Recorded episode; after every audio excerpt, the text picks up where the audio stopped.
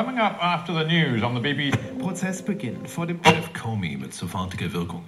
sea level rise um, become fact, Nach meinen Voraussagen werden die Inseln im Meer versinken, besonders die Atollinseln wie Tuvalu, die Marshallinseln und Kiribati. Sie werden komplett überflutet und schon in den nächsten 20 bis 30 Jahren nicht mehr bewohnbar sein. Wenn wir in die Zukunft schauen, ist ein Temperaturanstieg vorausgesagt, der sechsmal so hoch liegt wie in den letzten 100 Jahren. He made a speech to FBI staff. Obama an die Spitze des FBI berufen worden.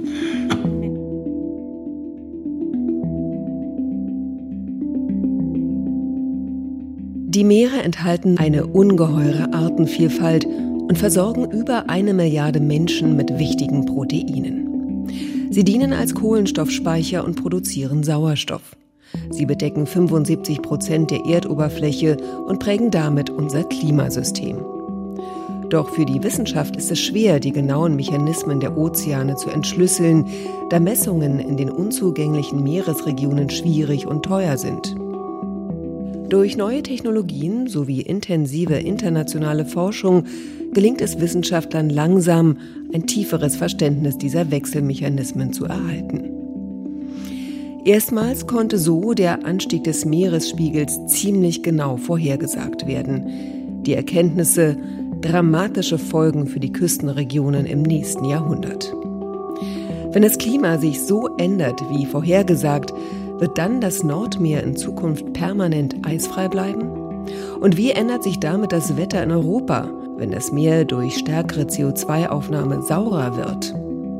Oder wie werden sich die Korallenriffe im aufgeheizten Meer entwickeln? Klar ist, die Ozeane spielen für das Weltklima eine entscheidende Rolle. Sie sind nicht nur eine Wetterküche. Im südlichen Pazifik spüren die Menschen die dramatischen Anzeichen eines sich wandelnden Klimas. Auf den tiefliegenden Atollinseln wie Tuvalu und Kiribati geht es heute schon um Leben und Tod. Das Meer und der Klimawandel. Ein Böll-Spezial von Peter Kreisler.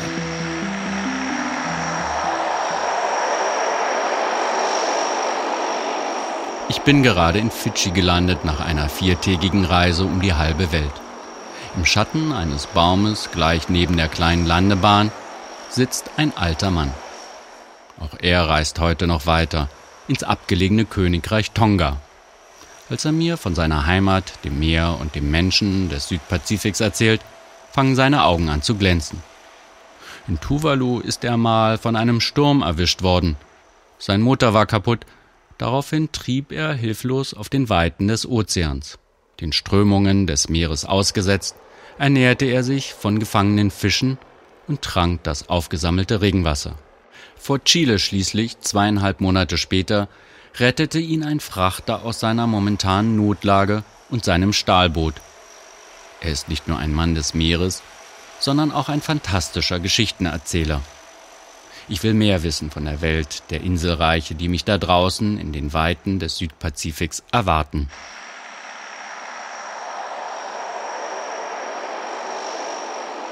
Now you look him, Mipla, Mipla Istaplong, Istaplong. Ich glaube, man muss Ozeanien von oben aus dem Flugzeug gesehen haben, um zu verstehen, was für Menschen hier leben. Unter mir liegt der Pazifik. Was für ein Anblick, wenn das Türkisblau des Wassers übergeht in das tiefe Blau des Himmels. Unser Flugzeug ist wie ein kleines Babylon. Die unterschiedlichsten Sprachen wirbeln hier durcheinander und bringen die Vielfalt von Mikronesien zum Klingen. Wie ein galaktischer Nebel aus Inseln, hingestreut in das blau bewegte Reich des Pazifischen Ozeans. Jede Insel liegt so abgelegen wie ein Stern in den unendlichen Weiten des Meeres. Da unten liegt die große Galaxie Polynesien. Die Vorfahren besiedelten die Inseln genau zu der Zeit, als in Europa die Griechen das Mittelmeer entdeckten und als Homer die Reisen des Odysseus besang. Das Heldentum der Seefahrer der Südsee übersteigt meine Vorstellungskraft. Und wie die Passagiere aufatmen, wenn die Piloten mit ihren modernsten Navigationsmitteln wieder eine Insel gefunden haben. Wenn ich die Wasserfläche betrachte, dann fallen mir die alten Seewanderer ein, die nur mit der Sternennavigation hierher fanden. Sie wurden angetrieben von Neugier, Sehnsucht, Furcht, Hunger und Krieg. Sie besaßen nur ihr Wissen über die See und die Sterne. Sie müssen vor Ehrfurcht erstarrt sein vor der unermesslichen Größe des Ozeans. Wahrscheinlich sind die meisten Kanusegler in Stürmen gekentert, auf Felsen zerschlagen. Wieder andere haben vielleicht eine der Inseln erreicht, aber dann mussten sie feststellen, dass sie zu klein war, um Schutz und Nahrung zu bieten, und ihre Abenteuerreise endete mit Gewalt, Hunger, Wahnsinn und Tod. Diejenigen, die Glück hatten, landeten mit ihren Familien in der friedlichen Lagune einer fruchtbaren Insel. Das sind heute die Bewohner dieser paradiesischen Südseeatolle. Doch für uns hat jetzt der Kampf ums Überleben in einem sich wandelnden Meer wieder begonnen. Stunden später erreiche ich Tuvalu, ein Inselstaat im südlichen Pazifik. Nur einmal die Woche landet ein Flugzeug auf der Landebahn von Funafuti, der Hauptstadt. Sobald das Flugzeug wieder gestartet ist, nutzen die Kinder das Rollfeld zum Spielen. Hinter dem Rollfeld erkenne ich noch einige Häuser und Hütten, und dann brechen an der Küstenlinie die großen Wellen des Pazifiks.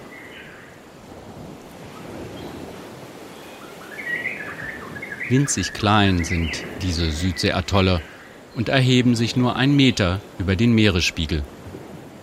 Man muss nicht weit suchen, um zu erfahren, wie sich das Leben hier wandelt. Ich treffe Thomas Murray in seiner Bure, so heißen hier die traditionellen Pfahlbauten. Sein Haus liegt am Rande der flachen Lagune auf der geschützten, der vom offenen Ozean abgewandten Seite des Inselrings. Es war ein ruhiger, friedlicher Tag, so wie heute. Die Sonne schien und es herrschte wenig Wind. Ich saß auf meiner Bastmatte in meiner Bourrée, so heißen hier unsere Hütten, und flickte mein Fischernetz. Hin und wieder blickte ich zur Lagune, wo meine Kinder im Wasser spielten.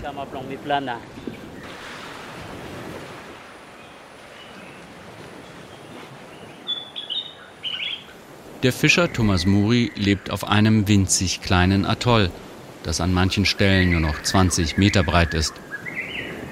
Die kleine flache Insel ist so abgelegen, dass sich seit Jahrtausenden das Leben hier kaum gewandelt hat. Die Menschen sind im Einklang mit der Natur, der Rhythmus des Meeres bestimmt den Alltag. Und mit dem anderen Rhythmus des Meeres gerät auch das Leben von Thomas Muri aus dem Takt. Obwohl es ein ruhiger Tag war, kein Wind herrschte und die Wellen klein waren, stieg die Flut. Sie stieg und stieg, bis meine Insel komplett überflutet war. Noch nie habe ich so etwas erlebt. Einige mussten sich auf die Kokospalmen retten. Die Kinder warteten auf dem Dach unserer Hütte, bis die Ebbe kam und das Hochwasser wieder verschwand. We are about one and a half meters on average. Thomas Frau Elisabeth ist Mutter von drei Kindern. Auch sie macht sich Sorgen um die Zukunft. Wird das seit Jahrtausenden besiedelte Eiland bald von der Landkarte verschwinden, weil das Meer weiter steigt? Tuvalu liegt nur eineinhalb Meter über dem Meeresspiegel. Wir sind doch nur eine sehr flache, dünne Insel. Denn immer häufiger werden solche flachen Atollinseln wie Tuvalu auch an ruhigen Tagen von der Flut überschwemmt. Sind das die ersten Anzeichen des Klimawandels? Im westlichen Pazifik wird ein besonders schneller Anstieg des Meeresspiegels registriert, wie ich von den Daten der australischen Messsonde des Systems Seaframe erfahren habe.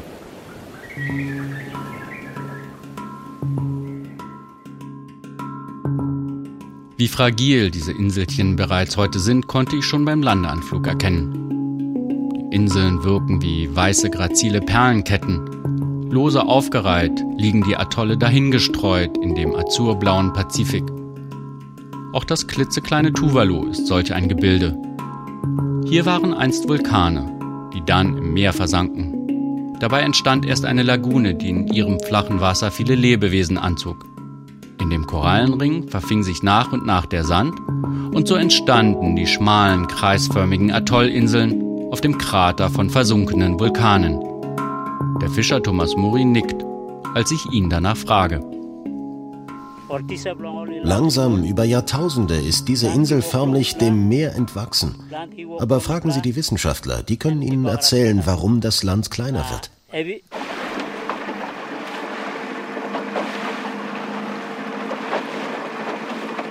Nun setzt er ein kleines dreieckiges Segel, um hinaus aufs Meer zum Fischen zu fahren. Er zeigt auf die andere Seite der schmalen Insel. Dort, ja dort würde ich Antworten finden, ruft er mir noch zu. Und tatsächlich, ich sehe die blaue Fahne der UN im Wind flattern.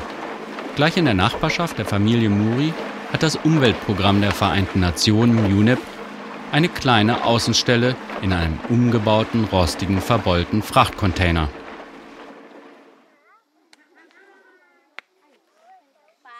Um zu den Büros zu gelangen, muss man den schmalen Atollinselring nur entlang gehen. Hier ist die Insel kaum 30 Meter breit.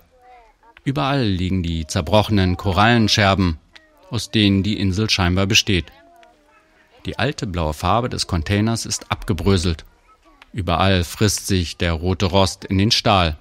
Davor steht ein junger, schmaler Mann mit schwarzen Haaren. Der in Indien geborene Riyad Misery ist ein Wissenschaftler, der jetzt in den USA wohnt.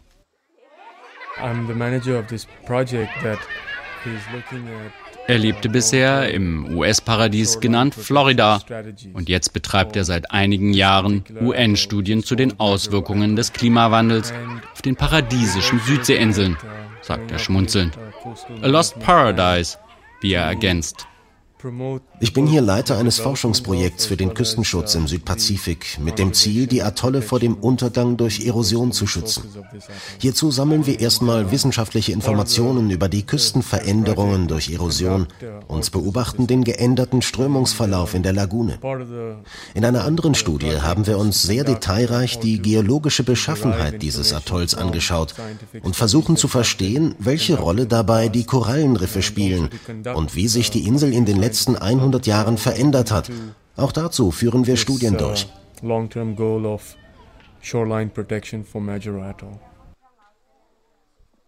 Ein nicht leichtes Unterfangen. Das so abgelegene Inselreich verfügt kaum über verwertbare Aufzeichnungen, schriftliche Dokumente, geschweige denn wissenschaftliche Messdaten aus der Vergangenheit. Deshalb müssen Riad und sein Team oft auf mündliche Überlieferungen zurückgreifen, um zu verstehen, wie sich die Insel in den letzten Jahrhunderten verändert haben.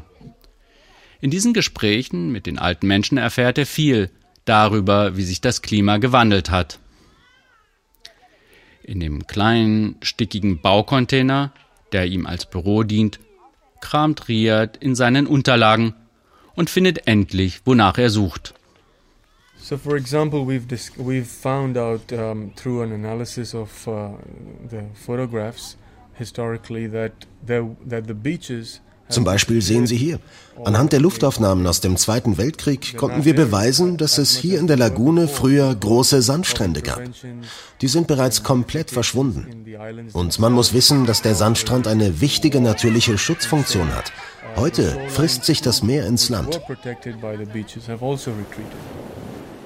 Tuvalus ozeanisches Hoheitsgebiet umfasst 50.000 Quadratkilometer Meeresoberfläche und doch ragen nur sieben kleine Atolle aus dem Meer. Die Landmasse ist kaum größer als der Vatikan. Tuvalu ist der viertkleinste Staat der Welt und wird jedes Jahr immer kleiner. Die Atolle schmelzen regelrecht dahin, sagt der Wissenschaftler Riad. Ein weiteres Problem, das der Klimawandel mit sich bringt, ist die steigende Wassertemperatur des Südpazifiks. Diese führt zu sogenannten Korallenbleiche, dem Coral Bleaching. Die Korallen sterben, werden weiß und brüchig. Ein wichtiger Lebensraum der Fische verschwindet und so auch der Schutz gegen Stürme. Viele der anstürmenden Wellen brechen in den vorgelagerten Riffen. Der Primäreffekt des Klimawandels auf den kleinen Inseln im Südpazifik liegt jedoch im Anstieg des Meeresspiegels. Das zweite Problem ist die Zunahme der Häufigkeit von Hurricanes. Auch die Stärke nimmt zu. Die Stürme bringen hohe Sturmfluten mit sich. Durch starke Winde entstehen starke Wellen. Der zunehmende Druck der Wellen auf Felsen und Korallenriffe lässt Atolle regelrecht zerbröseln. Auch die Mangrovenwälder werden zunehmend zerstört. Ja, das alles macht die Inseln verletzlicher. Wir fahren mit seinem Geländewagen zum anderen Ende der Lagune. Immer wieder müssen wir anhalten, weil die Straße weggespült wurde. Nach einer halben Stunde blicken wir auf den türkisen, blauen Pazifik. Das Meer ist heute ganz flach, ruhig und friedlich. Eine idyllische Szene. Einige Grabsteine werden von Kindern mit Blumengirlanden verziert. We're standing by a sandy, rocky cove on the ocean side. Wir stehen hier an der dem Meer zugewandten Seite unseres Atolls. Hier kann man sehen, dass einige Gräber bereits in den Ozean rutschen. Grabsteine stehen schief. Das Meer frisst sich immer weiter ins Land und trägt mit jeder Welle das Material der Insel ab. Die Grabsteine dort drüben werden bald umfallen. Ein trauriges Symbol, wie es um die Insel bestellt ist. Auch das Familiengrab der Murrays wurde beim letzten Sturm vom Meer verschluckt, wie mir erklärt wird. Der Zustand des Friedhofs ist für die Inselbewohner ein Warnzeichen, wie ernst es um die Zukunft auf Tuvalu bestellt ist. This has uh, it's, it's actually a, quite a depressing sight because uh, in a small uh, island where land is so limited and the population is so high, um, space for for graves or cemeteries. Das hier ist ein deprimierender Ort. Auf einer Atollinsel ist das Land ohnehin knapp und es ist ein schrecklicher Gedanke, dass die Gräber der Vorfahren wegen der zunehmenden Erosion ins Meer fallen. Their, their graves would uh, likely fall into the sea because of shoreline erosion. Auf den Weg zurück ins Dorf erzählt Riyad, wie sich die klimatischen Veränderungen schon jetzt auf das Leben der Menschen von Tuvalu auswirken. Wenn der Trend der zunehmenden Dürren und Stürme so weitergeht, wird es schwierig werden, die Insel bewohnbar zu halten. Ja, die Menschen müssen umgesiedelt werden, wenn sie nicht ihr Leben aufs Spiel setzen wollen, wie er mir eindrücklich erklärt. Als wir am Ende der Straße wieder auf Elizabeth Murray mit ihrer Tochter treffen, frage ich sie, ob sie denn die veränderten klimatischen Bedingungen inzwischen wahrnimmt. We are having more um, hurricanes um, these years than um, like the past, uh, say, 10 years. Oh, it's dreadful. Wir haben heute viel mehr Hurrikane hier in Tuvalu als in den letzten zehn Jahren. Die Häufigkeit hat stark zugenommen. Wenn die kommen, ist es furchtbar. Dann geht es um Leben und Tod. Sitzt man bei einem tropischen Sturm auf einer kleinen Insel fest, kann man sich kaum vorstellen, dass man ihn je überleben wird. So groß sind die entfesselten Gewalten. Ich hatte wirklich Angst. Danach war 90 Prozent unserer Vegetation zerstört. Beim letzten Sturm wurde die Insel überschwemmt. Die Wellen schlugen über die Inseln. Auch hier, wo wir jetzt sitzen, stand eine Hütte. Auch sie wurde komplett zerstört.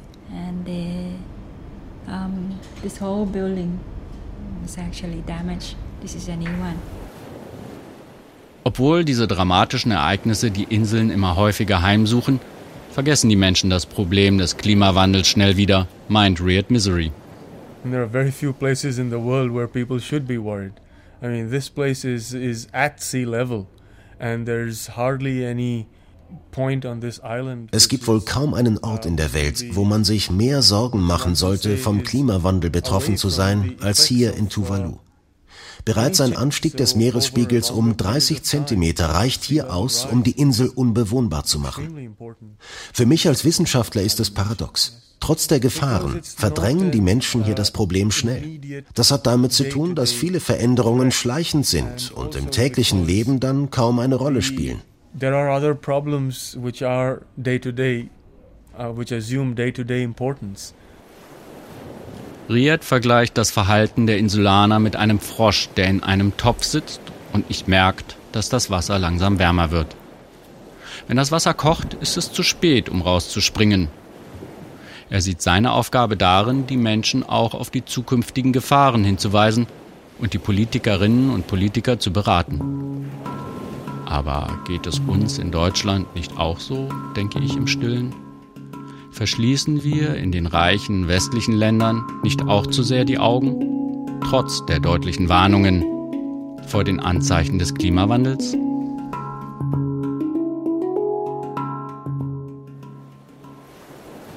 These issues were driven by science in, in the developed countries. That is the Mit der Forschung lernen wir Wissenschaftler erst langsam die konkreten Folgen des Klimawandels abzuschätzen. Das heißt aber nicht, dass die Menschen die richtigen Konsequenzen daraus ziehen. Scientific uh, information is bound to lag. Der Fischer Muri ist mit einem großen Yellowfin-Tuna, einem Gelbflossentunfisch, zurückgekehrt.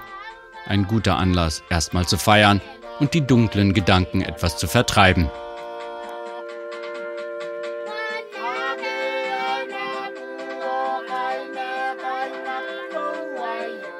Aber die Fröhlichkeit des heutigen Festes kann darüber nicht hinwegtäuschen, dass der Alltag härter wird für die Menschen auf Tuvalu. So geht zum Beispiel der Fischbestand in der Lagune zurück. Im Inneren des Inselrings fischen traditionell die Frauen mit ihren hölzernen Kanus. Im flachen Wasser der Lagune spürt man den Anstieg der Meerestemperaturen besonders stark. Well, it's very obvious that if the temperatures in the lagoons here rise, then um, we would have um, fewer of uh, the fish. Wenn die Temperatur des Meeres weiter ansteigt, werden wir weniger Fischarten haben. Auch die schützenden Korallenriffe werden beschädigt und sterben langsam ab. Die Folgen sind klar. Wir sind 100% abhängig von den Fischen. Wenn die Korallen beschädigt sind, gibt es nicht genug zu essen für uns. Even if there's a figure above 100%, we depend mainly on fish. Das empfindliche Ökosystem der winzigen Inseln reagiert auf die veränderten Klimabedingungen sofort. Mit ernsten Konsequenzen für die Menschen. Denn auch die Brunnen versalzen zunehmend, wenn das Meer steigt und das Salzwasser sich mit dem Grundwasser vermischt.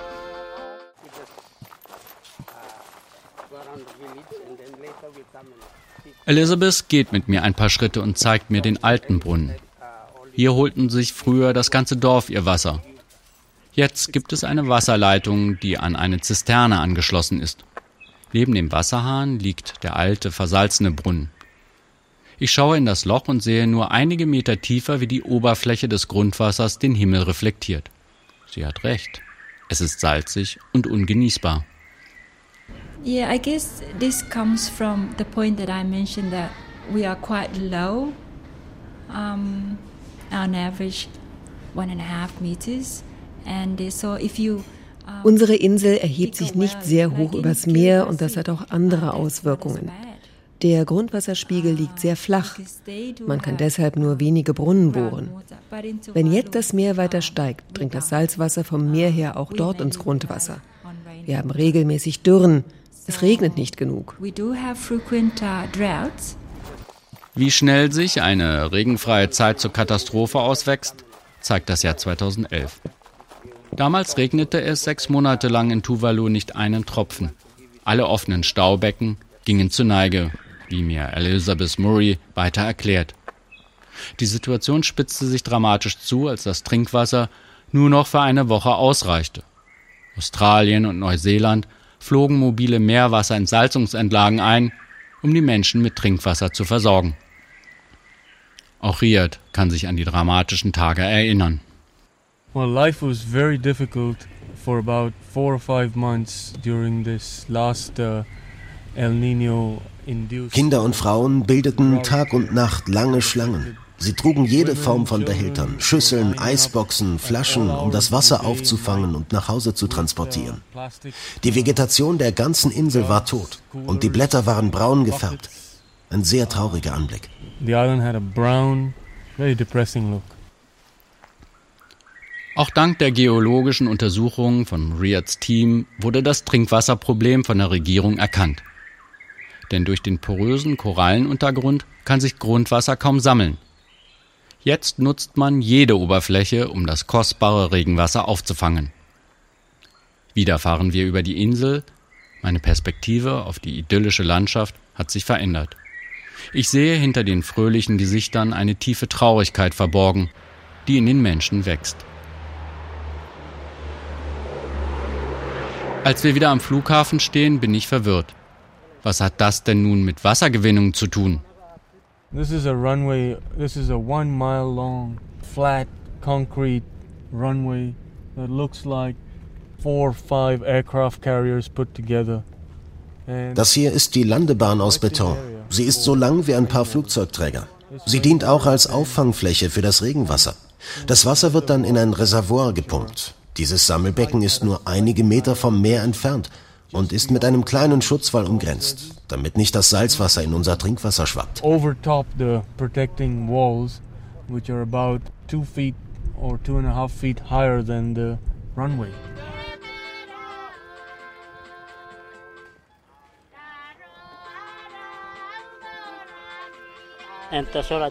Seit vielen Generationen lebt meine Familie auf Tuvalu. Aber wie lange werden wir hier noch bleiben können? Das Meer wird steigen und wir werden unsere Insel verlassen müssen. Ich sorge mich um unsere Zukunft, sagt Thomas Murray. Die Worte von Thomas Murray gehen mir nicht mehr aus dem Kopf, als ich im Flugzeug sitze. Das Flugzeug startet und rast immer schneller auf den Pazifik zu. Die meisten werden hier bleiben müssen und das gesammelte Regenwasser der Start- und Landebahn trinken müssen.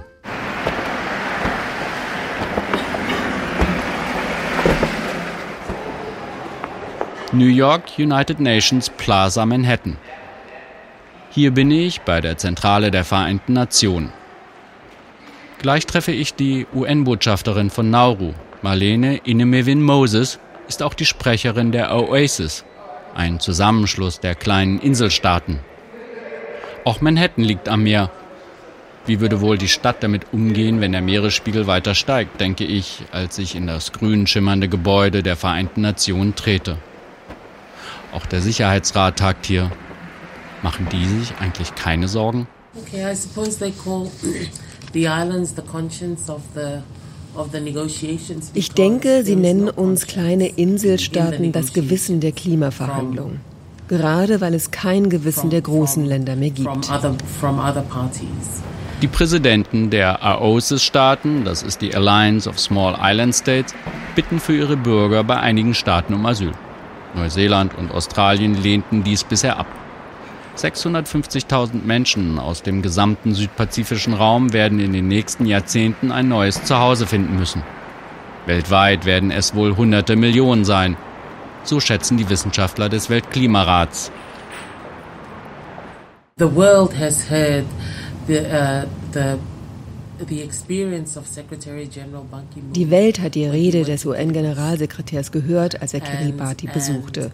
Und wie geschockt er war, wie die Menschen leben und wie sie die Folgen des Klimawandels ertragen müssen. Es ist eine existenzielle Bedrohung.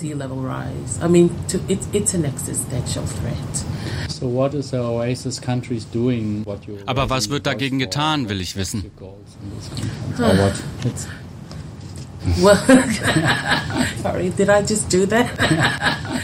Ich das gerade gemacht, aber Sie werden das ja bestimmt herausschneiden.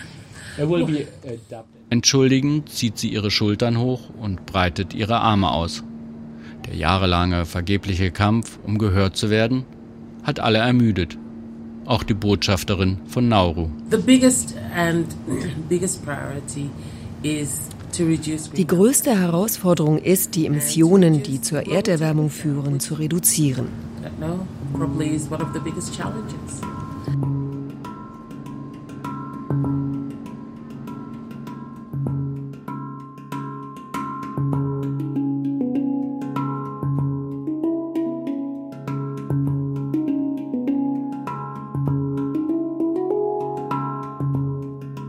6073 Kilometer entfernt sitzt der Weltklimarat IPCC in Bonn. Die UNO-Organisation hat maßgeblichen Anteil daran, dass die Weltgemeinschaft 2015 in Paris sich auf verbindliche Klimaziele geeinigt hat.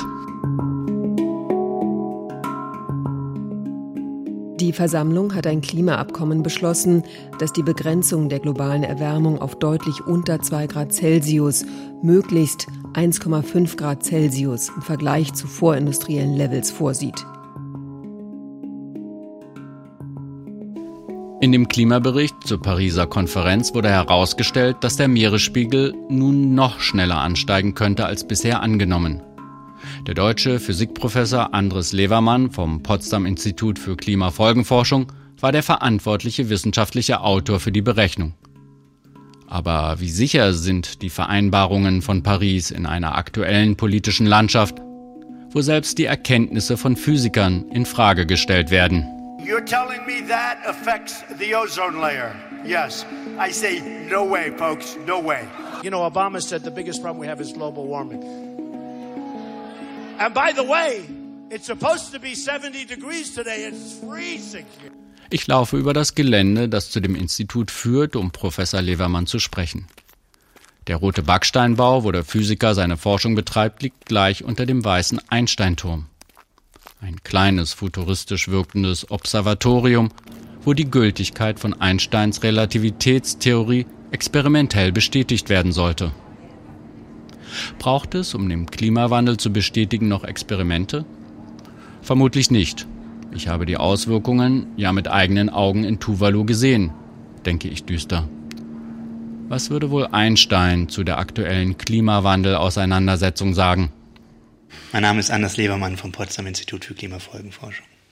Was, was treibt Sie da um? Oder naja, was mich als Forscher umtreibt, ist einfach die, die Neugier und das, die, der Spaß am Herausfinden von Dingen. Das ist, ähm, war damals in der theoretischen Physik so.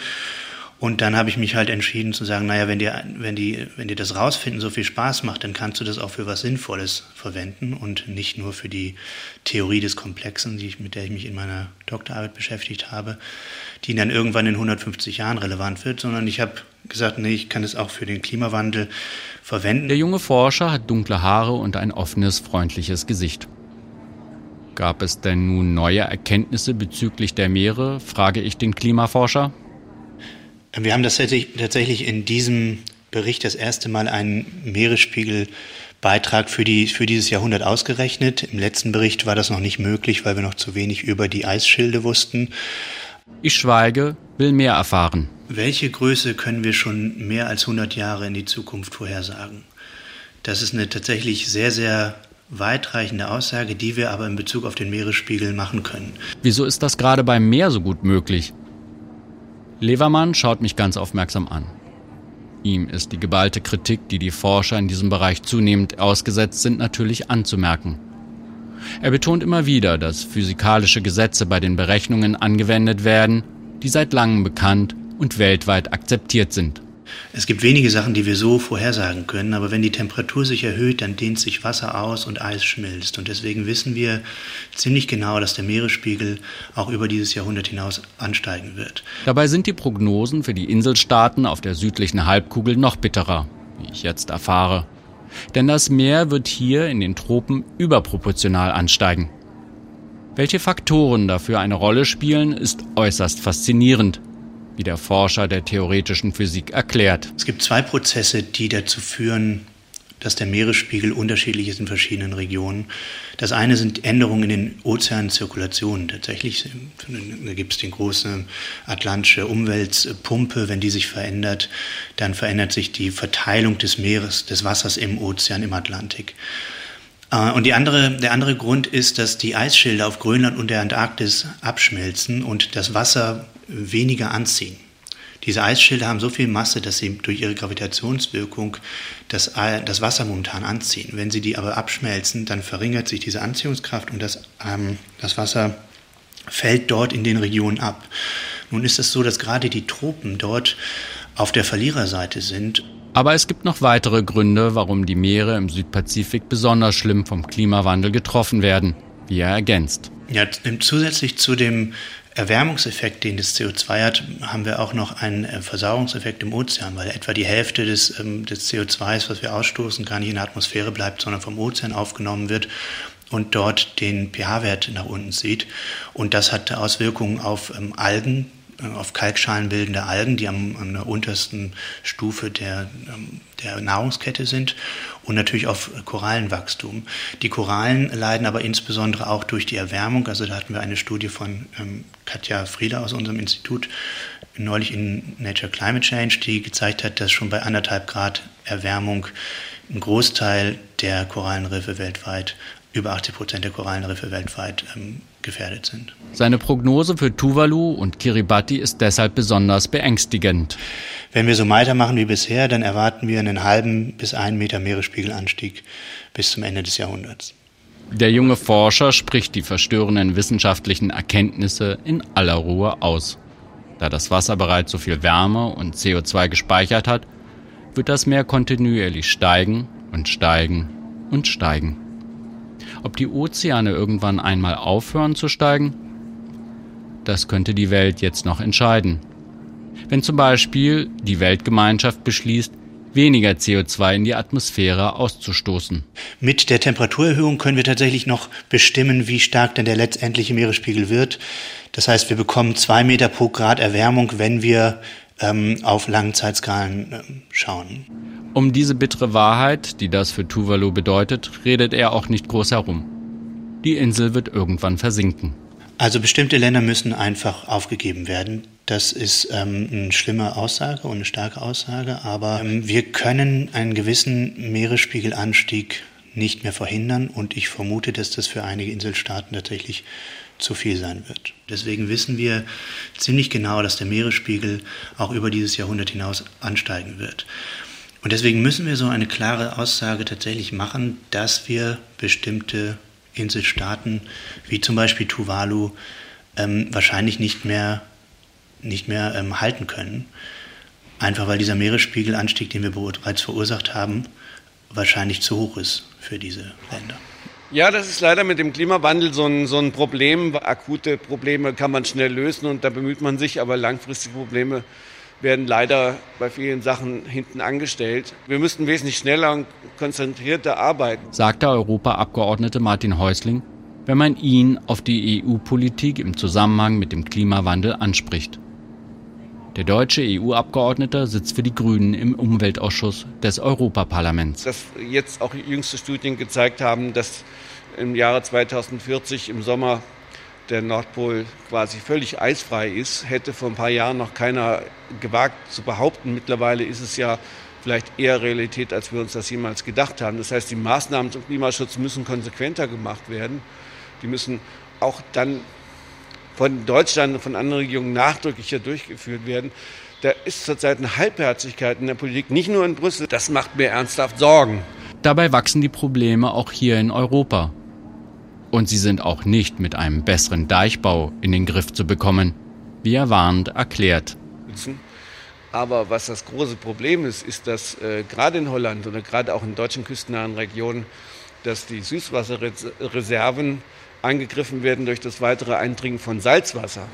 Am Ende wird der Europaabgeordnete sehr nachdenklich, weil ihm klar ist, dass bestimmte Prozesse schon jetzt nicht mehr umkehrbar sind. Aber die Szenarien, die uns die Wissenschaft da wirklich jeden Tag quasi neu auf den Tisch legt, die sind schon sehr beängstigend. Das kann da auch in ganz andere Richtungen gehen, dass zum Beispiel es in Europa wesentlich kälter wird, weil ähm, der Golfstrom irgendwann mal abbricht. Also jedes Szenario ist denkbar. Das Problem ist, an Land kann man vielleicht bei bestimmten Sachen noch, noch was ändern, aber wenn ein Klimasystem wie das der Weltmeere mal umkippt, können wir kaum noch was ändern.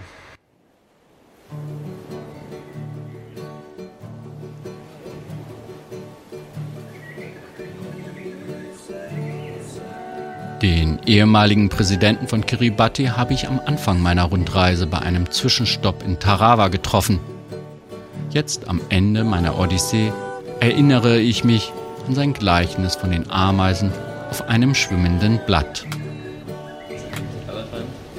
Well, I used the metaphor of, of ants on the leaf in a pond, you know, trying to manage themselves, manage their ecosystem,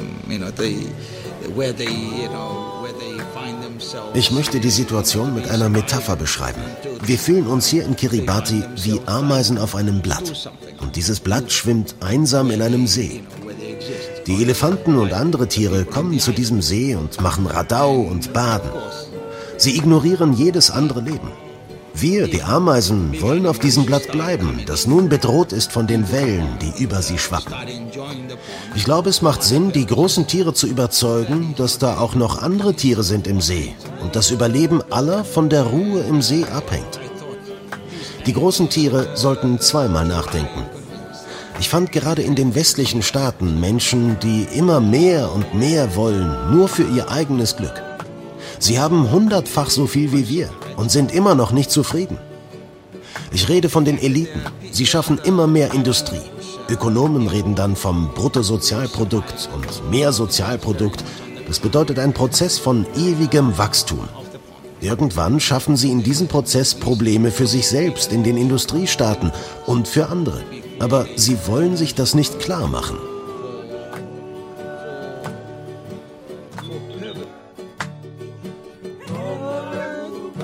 Das Meer und der Klimawandel. Ein Böll-Spezial von Peter Kreisler. Es sprachen Nadia Lühr, Andreas Sparberg und der Autor. Musik Kate Stone und Warner Polland. Ton und Technik Wolfgang Glum und Warner Polland Studio Monobeat. Redaktion Michael Alvarez, Heinrich Böll Stiftung Ulrich Beer.